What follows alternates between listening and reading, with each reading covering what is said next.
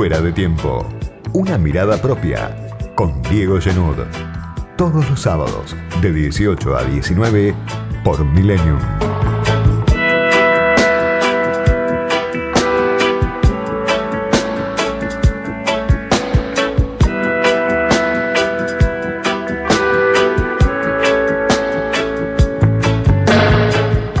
Hay tanto ruido, tanta confusión, tanto fuego de artificio, tanto fuego cruzado que a veces cuesta saber en qué punto estamos parados en este momento, después de tantos días de cuarentena, de idas y vueltas, camino hacia el 17 de julio, que es la nueva fecha en la que se supone habrá novedades sobre el encierro en la Argentina.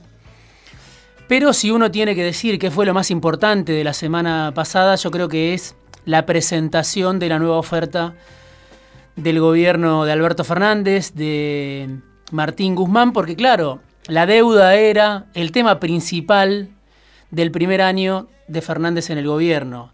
La prioridad que se había fijado el presidente se fue dilatando, se fue demorando en esa pulseada que se juega todos los días con los grandes fondos. Y finalmente tenemos esta nueva oferta, que es la cuarta oferta, y, que Guzmán, Fernández dicen, esta sí, es la última oferta, habrá que verlo. Obviamente grandes fondos como BlackRock descreen del gobierno y dicen, si ya cediste tanto, ¿por qué no podés ceder un poco más? Pero esta nueva oferta tiene novedades y se acerca bastante a las pretensiones de los tenedores de bonos, por lo menos de una parte de los tenedores de bonos. Guzmán reconoce los intereses devengados hasta el 4 de agosto para los que acepten esta nueva oferta. Hay un anzuelo para los que primero acepten. Para los que entren después se van a reconocer los intereses hasta el 22 de abril, que fue la fecha del, del inicio del canje, cuando Argentina dejó de pagar deuda bajo la gestión Fernández. Pero hay un recorte más fuerte, un recorte más leve en realidad en el capital, la quita de capital que era simbólica ya en su primer momento. Bueno, ahora queda reducida al 2,3%, no hay quita en el capital, la quita es en los intereses, pero también ahí, en los intereses donde estaba el centro del recorte que planteaba Guzmán, también ahí el gobierno cede. Se acorta el periodo de gracia, que se pensaba en tres años. ¿Qué quiere decir esto? Que durante tres años Argentina no iba a pagar intereses de la deuda. Bueno, se está cortando mucho, cada vez más, y ya se reconoce en el año que viene intereses de la deuda a los bonistas. O sea, ese respiro de tres años que pensaba Fernández, que pensaba Guzmán, queda reducido a uno, a un año y medio aproximadamente. Aumenta además la tasa de interés que se le, se le va a pagar a los bonistas. No obviamente al nivel de las tasas exorbitantes que pagaba el macrismo o que se pagaron incluso durante los años del kirchnerismo, pero aumenta la tasa de interés que se le va a pagar a los acreedores, a los tenedores de deuda. Se adelantan los periodos de pago de cupones, bueno, se reconocen estos intereses impagos hasta la fecha del canje con nuevos bonos. Y esto redunda en que el gobierno va a pagar entre 53 y 57% por cada bono. Es una cifra muy alta si se la compara con la oferta inicial de Guzmán, que era un 39% por cada bono. ¿Cuánto es esto en plata? Este tira y afloje entre el gobierno y los grandes fondos. Dice la consultora ACM del economista Javier Alvaredo, que lo entrevistamos en este programa hace algunos meses, son 16 mil millones de dólares más en los próximos 10 años que va a pagar Guzmán, que va a pagar Fernández, que va a pagar la Argentina, con relación a la primera oferta, 16 mil millones de dólares más de lo que en su momento Guzmán dijo vamos a pagar. 8 mil millones de dólares más en relación a la segunda oferta. Y si uno compara con la última oferta, quizá no es tanta plata, pero sí el cambio sustantivo es que empezamos a pagar antes y reconocemos estos intereses no devengados, este periodo de vacío entre la negociación que se le va a pagar también a los bonistas en algún momento. Fernández cede, Guzmán cede y Argentina se compromete a pagar durante el mandato del Frente de Todos. Ahí me parece que está una de las claves. Fernández dijo necesitamos un respiro mayor, necesitamos no pagar deuda durante cuatro años, esa era la idea de Guzmán en el inicio, no pagar ni intereses ni capital. Bueno, va a pagar el Frente de Todos durante su gobierno, si le aceptan esta oferta y se llega al puerto que ahora señala el presidente como el puerto deseado.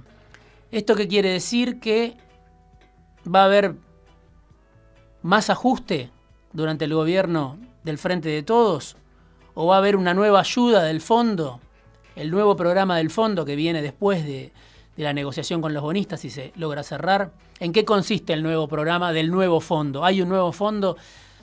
¿Por qué el Fondo Monetario le va a dar plata a la Argentina a cambio de qué? ¿A cambio de más ajuste como fue toda la vida? ¿O a cambio de nada como piensa que puede pasar Guzmán, como piensa que puede pasar Fernández sin condicionar al gobierno a un ajuste mayor. Pero el presidente lleva ya casi siete meses de gobierno y está empantanado, como siempre lo decimos en este espacio, cercado por, por la peste y por la deuda y, como dicen en el gobierno, necesita gritar un gol. Bueno, ese gol puede ser el acuerdo con los bonistas, un respiro que no va a ser gratis. Si viene la solución, del acuerdo con los bonistas que todavía está por verse, porque obviamente BlackRock está muy duro y porque todavía hay que ver qué pasa con, la mayoría de los bonistas que son tenedores minoristas, que todavía no se pronunciaron. Bueno, va a representar un esfuerzo para el gobierno del Frente de Todos y el principal beneficiario va a ser el sector privado. Ya lo dijo muchas veces el presidente, lo dijo muchas veces Guzmán, Argentina está en default virtual. Lo dijo la semana pasada acá Teddy Caragosian, empresario textil, para mí entramos en default cuando Macri le pidió la plata al fondo. Bueno, ¿quién se va a beneficiar si se arregla con los bonistas? Primero, las grandes empresas de la Argentina. El sector privado, que es el que tiene acceso al financiamiento externo. No lo tiene el gobierno nacional y será difícil que rápidamente consiga financiamiento externo de un día para el otro. El propio Guzmán dice no va a llegar un crédito barato para la Argentina en el corto plazo. Tampoco los gobernadores, tampoco Schiaretti, tampoco Kisilov, tampoco los gobernadores de las provincias van a tener, Arcioni, por ejemplo, en Chubut, van a tener acceso fácil al crédito. Sobre todo el que va a tener acceso al crédito es el sector privado y sobre todo algunas compañías. El Círculo Rojo es el gran ganador de ese acuerdo. Por eso, como me decía un funcionario del gobierno, el valor que les conviene a ellos no es el mismo que le conviene al país, el valor que les conviene ofrecer. Para el sector privado, para esas empresas del círculo rojo, las que tienen acceso al crédito externo, hay que cerrar como sea. Bueno, hay que ver si ahora con esta oferta mucho más generosa se logra finalmente, ese acuerdo. Mientras tanto, la realidad de la mayoría de la gente obviamente va por otro lado. Datos de la FIP de esta semana. En dos meses cerraron 18.500 empresas y 285.000 personas se quedaron sin empleo registrado. Datos de la FIP, dos meses entre marzo y abril estamos hablando. Datos del Ministerio de Trabajo, también datos oficiales de, de esta semana. Entre marzo y abril se perdieron 319.900 puestos de trabajo registrados. Datos de una entidad que representa a las pymes en la ciudad de Buenos Aires, se llama FECOBA. Bajaron la persiana desde que comenzó la pandemia en la ciudad de Buenos Aires 25.000 comercios y se destruyeron 80.000 empleos en Cava. Bueno, obviamente detrás de cada uno de estos números hay un montón de historias dramáticas. 320.000 puestos de trabajo registrados menos, 80.000 empleos menos en comercios minoristas, estas 285.000 personas que se quedaron sin empleo según la FIP, y además el salario que cae, algo de lo que casi no se habla, pero que cualquiera que cobra un sueldo en peso lo, lo percibe cada vez que sale a la calle. El salario volvió a caer en mayo, datos también del Ministerio de Trabajo de un indicador que se llama RIPTE, bueno, tres meses seguidos que va cayendo el ingreso de los especificados en la Argentina. La inflación le gana al salario, como ya pasó durante los años de Macri cuando le ganó por paliza al salario la inflación. El problema, claro, ahora es que en el plan original de Fernández estaba lo de encender la economía. ¿Cómo se iba a encender la economía? En base al salario. El salario iba a motorizar el mercado interno, eso decía Fernández. Bueno, vino el coronavirus y hizo volar por los aires esos pronósticos. Pero es importante, me parece, detenerse. No solo se pierde empleo, no solo cierran empresas, sino que además el salario cada vez vale menos. Por eso, la pregunta, ¿cuál va a ser el motor para que la Argentina vuelva a crecer? Pregunta para la que no hay respuesta y difícilmente el acuerdo con la deuda resuelva esa pregunta.